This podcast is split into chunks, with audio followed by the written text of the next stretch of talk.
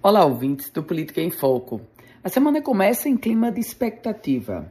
E se tratando das eleições no Colégio Eleitoral da cidade de Parnamirim, terceiro maior colégio eleitoral do Rio Grande do Norte. Isso porque há, há uma tendência do prefeito da cidade, Rosano Taveira, anunciar quem será o seu candidato esta semana. Taveira havia dito que iria anunciar na quarta-feira de cinzas, portanto, semana passada, mas ele adiou esse anúncio para esta semana, o que provavelmente deverá acontecer. Vai ser um anúncio ao lado do senador Rogério Marinho e do também senador Stevenson Valentim.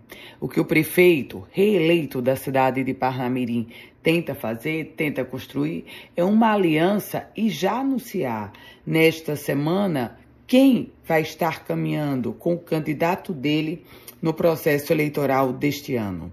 A escolha não é nada fácil, afinal, Rosano Taveira tem seis pré-candidatos na sua base de apoio.